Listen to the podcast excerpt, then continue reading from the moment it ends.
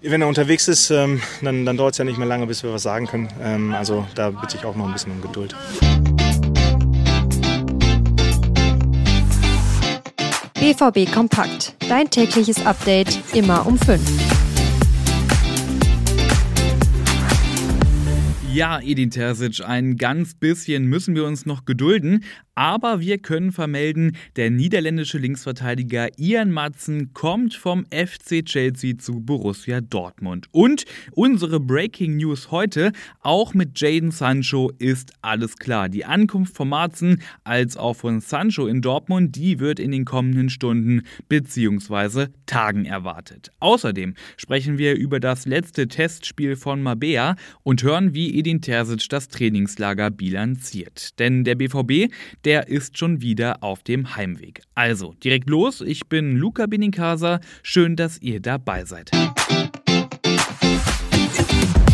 Ja, das war dann doch ein Kaugummitransfer von Jaden Sancho zurück zum BVB. Erst schien schon alles klar, dann wieder doch nicht. Es ging da um sein Gehalt während der Leihe und wir haben berichtet über Flüge, die angestanden haben, die dann aber doch wieder annulliert wurden. Also ein Hin und Her. Jetzt aber können wir vermelden, der Poker um Jaden Sancho, der ist beendet. Es gibt einen Durchbruch in den Verhandlungen und nach unseren Informationen haben sich Manchester United und der BVB geeinigt geeinigt, der Deal ist fix. Heißt, Sancho, der kommt per Laie bis Saisonende. Und seine Ankunft in Dortmund, die wird in den kommenden Tagen erwartet.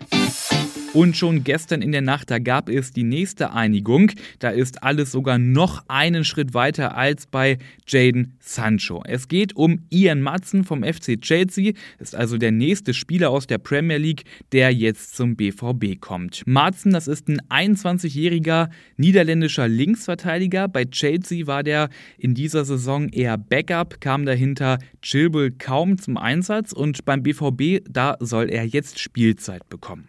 Und die dürft ihr auch ziemlich sicher bekommen, denn auf der Linksverteidigerposition, da haben wir ja oft und lange schon drüber gesprochen, da hat Dortmund ja Probleme. Riasson verletzt und Rami Benzebaini, der ist beim Afrika Cup. Also, die Probleme auf der Linksverteidiger, die scheinen jetzt so langsam gelöst. Es kommt eben Ian Marzen vom FC Chelsea. Und gut möglich, dass Marzen schon heute in Dortmund eintrifft, dann direkt den Medizincheck absolviert und dann schon am Donnerstag das erste Mal mit der Mannschaft trainieren kann.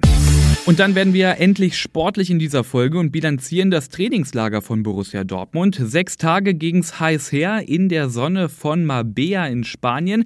Und diese sechs Tage, die sind ja wie im Flug vergangen. Und gestern, da stand das letzte Testspiel auf dem Programm. Und wie auch ein paar Tage davor gegen Alkmaar, Dortmund hat wieder nicht gewonnen. Am Ende stand ein 3 zu 3 gegen Standard Lüttich. Dazu hören wir mal Trainer Edin Terzic. Da sieht man wieder, dass da auch noch langer Weg vor uns liegt, besonders wenn man sieht die Effektivität in den jeweiligen äh, Strafräumen, wenn man sieht, was der Gegner dann aufwenden muss mit der ersten Flanke kassieren wir dann das Gegentor und wie viele Chancen wir dann liegen lassen haben, wo wir nicht den freien Mann treffen. Und das sind die Dinge, die wir jetzt weiter verbessern müssen und nicht nur bis, äh, bis zum Samstag. Bis zum Samstag ist es natürlich wichtig, dass wir in den Dingen noch besser werden, aber auch im Laufe der nächsten Wochen, dass wir da weiter dran behalten. Ja, und in einem Fall hat Terzic auf jeden Fall recht. Vor dem BVB, da liegt noch eine ganze Menge Arbeit, denn Dortmund hat wie gegen Alkmaar gestern auch gegen Lüttich wieder altbekannte Schwächen aufgezeigt. Dortmund ging zwar früh in Führung, das war auch schön rausgespielt, aber nach 20, 25 Minuten,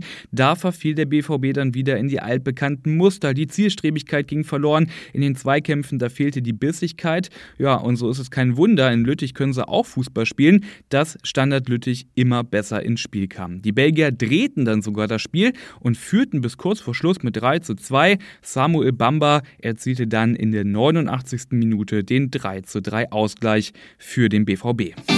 Also wieder kein Sieg, ist jetzt auch kein Weltuntergang, könnte man meinen, denn in Testspielen geht es ja nicht darum, jeden Gegner mit 7-0 wegzuschruppen, aber in Testspielen, da geht es ja eben um den Auftritt der Mannschaft, wie gespielt wird und da gibt der BVB dann doch ein bisschen Anlass zur Sorge. Das findet auch mein Kollege, BVB-Reporter Dirk Krampe.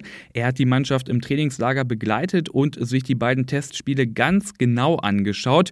Dirk, wie fällt denn dein Fazit aus nach sechs Tagen Mabea? Fehlt einfach Selbstvertrauen und Da reichen dann so ein paar Trainingstage in, in, unter spanischer Sonne auch eben nicht unbedingt aus, um das zu zerstreuen. Vor allem nicht, wenn du zwei Testspiele hast, in denen die Probleme dann auch wieder aufgezeigt werden. Also ja, ist ernüchternd auf jeden Fall, weil man natürlich so ein bisschen die Aufbruchstimmung mit nach Deutschland nehmen wollte und jetzt fliegt man doch mit einigen Zweifeln wieder zurück. Und dann hören wir mal, wie Edin Terzic das Trainingslager bewertet. Ja, es waren äh, sechs intensive Tage mit vier harten Trainingstagen und, und, zwei Spielen und wir haben versucht, diese Zeit extrem ähm, gut zu nutzen und waren sehr fleißig, sowohl auf dem Platz als auch neben dem Platz, äh, haben wir sehr viele Gespräche geführt und haben wirklich auch sehr intensiv gearbeitet.